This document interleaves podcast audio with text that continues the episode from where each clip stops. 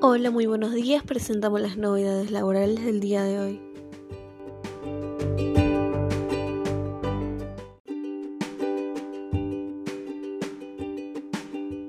AFIP modificó los valores y autónomos deberán pagar un aumento del 8%.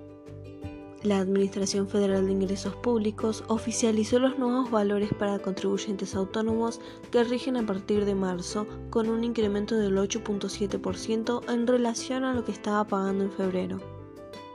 De esta forma, la categoría más baja pasará a pagar un aporte mensual de 3.695 pesos, en tanto para la mayoría la obligación se elevará a 16.258 pesos. El ajuste trimestral se ubicará debajo de la inflación proyectada para el periodo enero-marzo, que se estima superaría el 11%. Los aportes señalados por la AFIP se requieren a los montos que se deben pagar por aportes, solo como cobertura para la jubilación, ya que se considera en forma separada la suma correspondiente a IVA, ganancias y cobertura de salud.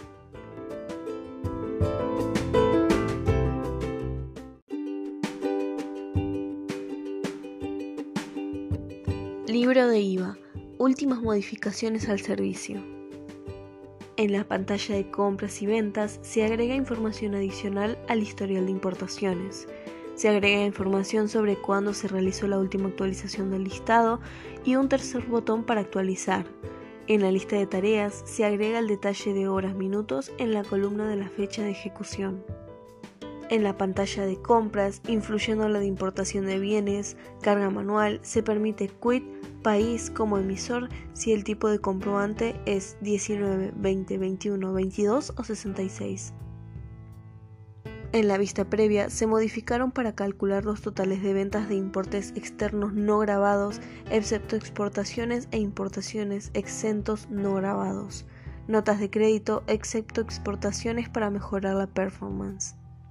Tanto en la carga manual como en la carga por archivos, ahora se permite el quit para sujetos no categorizados. En la carga manual se permite ingresar un aporte neto no grabado negativo. En la pantalla de importación de servicios agrega información adicional al historial de importaciones, compras y ventas.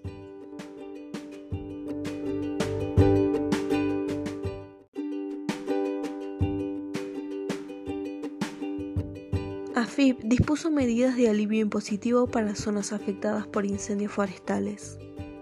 La Administración Federal de Ingresos Públicos dispuso una serie de medidas de alivio para las localidades de la comarca andina afectadas por los incendios forestales. Con el objetivo de asistir a todas las personas, empresas y contribuyentes, el organismo prorroga 120 días de vencimiento de distintas obligaciones tributarias.